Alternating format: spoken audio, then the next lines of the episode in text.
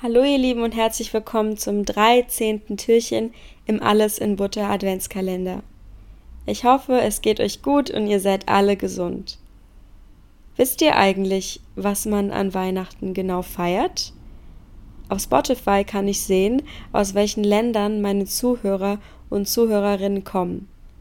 In der Liste sind fast 100 Länder, also gibt es bestimmt sehr viele, die keine Ahnung haben, worum es beim Weihnachtsfest überhaupt geht. Heute werde ich euch den religiösen Bezug zu Weihnachten erklären. Die Geschichte geht so, dass Josef und Maria durch die Straßen ziehen und Maria Wehen bekommt, also dass das Baby Jesus auf dem Weg ist. Sie finden einen Stall, wo viele Tiere sind und dürfen dort übernachten. Jesus wird geboren und damit auch Weihnachten. Man feiert an Weihnachten also die Geburt von Jesus. Jesus ist Gottes Sohn und kam in die Welt, um sie zu einem besseren Ort zu machen. Natürlich feiern wir aber nicht seit 2023 Jahren Weihnachten, also seit der Geburt von Jesus. Wir feiern es seit ungefähr dem Jahr 336 also ein paar Jahre nach seiner Geburt und nach seinem Tod. Aber gut, die ganze Geschichte ist nicht so interessant, also werde ich jetzt über ein paar Traditionen und Bräuche sprechen. Wie ihr bestimmt schon gesehen habt, ist an Weihnachten alles Gold, Rot, Weiß und Grün.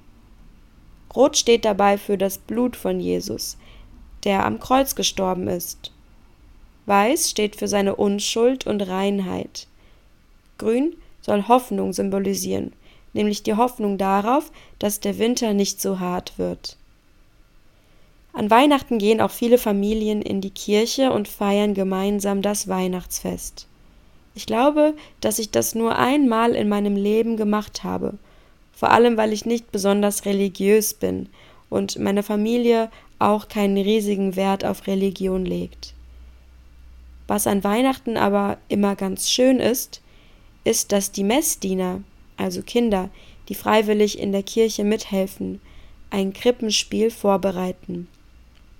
Ich glaube, ich war in einem Jahr der Esel oder so und im anderen Jahr ein Engel. Also wirklich ganz schön süß.